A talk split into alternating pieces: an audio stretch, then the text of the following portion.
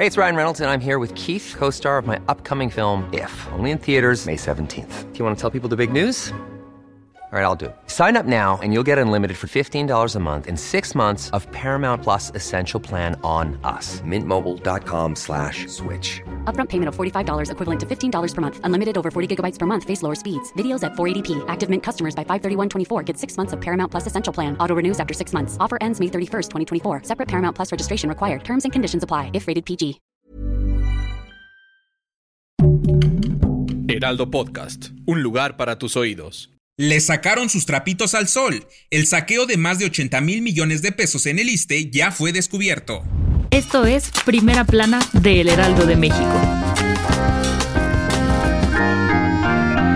Se les cayó el teatrito. La secretaria de Seguridad y Protección Ciudadana, Rosa Isela Rodríguez, informó que luego de haber realizado diversas auditorías, revisión de contratos e investigaciones, se detectaron convenios irregulares y actos de corrupción por 88 mil millones de pesos en el Instituto de Seguridad y Servicios Sociales de los Trabajadores del Estado. Rodríguez enfatizó que la mayoría de los contratos irregulares están vinculados a políticos de sexenios anteriores de 2007 a 2018. Los gobernantes pasados privatizaron los servicios médicos, favoreciendo a empresas privadas mediante contratos de más de 250 mil millones de pesos en todo el sector salud. De esa cantidad, más de 88 mil millones de pesos corresponden a contratos celebrados con el ISTE. Lo más indignante es que los dueños de las empresas eran funcionarios públicos, políticos y prestanombres, explicó. 88 mil millones de pesos representa 10 veces más que el caso de fraude de seguridad alimentaria mexicana Segalmex. El director general del ISTE, Pedro Centeno, mencionó que también se lograron identificar pensiones irregulares en las que se pagaba hasta 700% más del tope establecido por la ley. Estas jubilaciones ya fueron enviadas a tribunales, ya que pertenecen a extrabajadores del ISTE y funcionarios públicos. El esquema de saqueo y defraudación al ISTE afectó al sector salud por más de 12 años, por la cantidad de 15 mil millones de pesos, informó el titular de la Procuraduría Fiscal de la Federación, Félix Medina Padilla. El de corrupción fue hecho por los mismos extrabajadores coludidos con coyotes, abogados particulares y servidores públicos de los tribunales laborales, quienes tramitaron miles de juicios ante las juntas federales de conciliación y arbitraje en el norte del país, con el propósito de obtener una jugosa pensión. Si quieres estar bien informado sobre las elecciones del próximo año, no te pierdas la cobertura Ruta 2024 a través de todas las plataformas del Heraldo de México. Escríbenos en los comentarios qué te parece este episodio.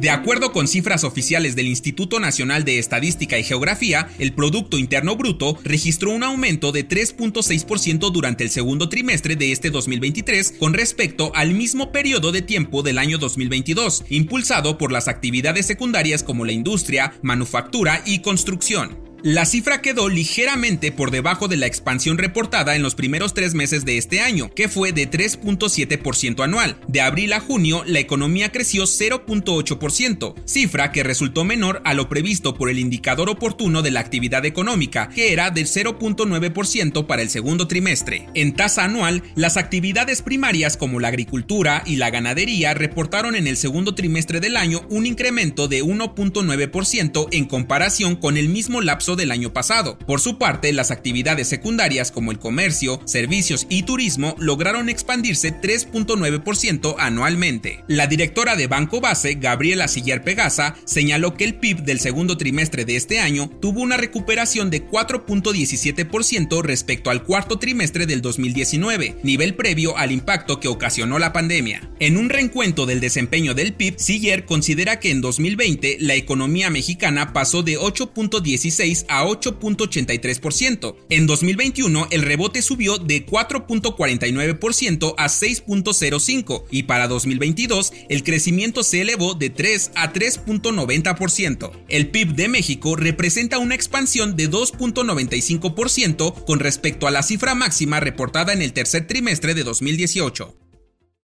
En otras noticias, el Times Square de Nueva York quedó inundado luego de que una tubería con más de 127 años de antigüedad se rompiera ocasionando inundaciones en las calles principales. Incluso en la estación del metro más concurrida de la urbe, el servicio se suspendió en las líneas 1, 2 y 3, que pasaban por debajo de la tubería rota. En noticias internacionales, la mañana de este martes, el gobierno estadounidense presentó la lista de los primeros 10 medicamentos que bajarán de precio gracias a la ley de reducción de la inflación. El objetivo principal es brindar un apoyo económico a las familias de bajos recursos. Se pretende que en un plazo de cuatro años se logre reducir el costo de 60 fármacos. Y en los deportes, a pocos días de haber llegado a Rusia, el mexicano Luis Chávez debutó con el Dinamo de Moscú en el enfrentamiento que tuvieron contra el Spartak, mostrando una buena actuación durante su participación en la cancha.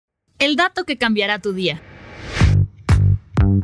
Seguramente en algún momento de tu vida has experimentado la sensación de brincar mientras duermes. En ocasiones son temblores o simples espasmos en las manos o en los brazos, pero es una sensación tan fuerte que te hacen despertar. A esto se le conoce como tirón hipnagógico. Se refiere a espasmos musculares involuntarios que se producen cuando estamos completamente dormidos en el periodo de transición entre la vigilia y el sueño. Las principales causas por las que se hace presente es por estrés, fatiga y ansiedad.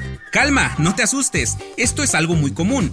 De acuerdo a estudios realizados por la revista Life Science, el tirón hipnagógico sucede por estar dormidos en una mala posición o por cansancio, y el 70% de la población mundial lo padece. Yo soy Arturo Alarcón y nos escuchamos en la próxima.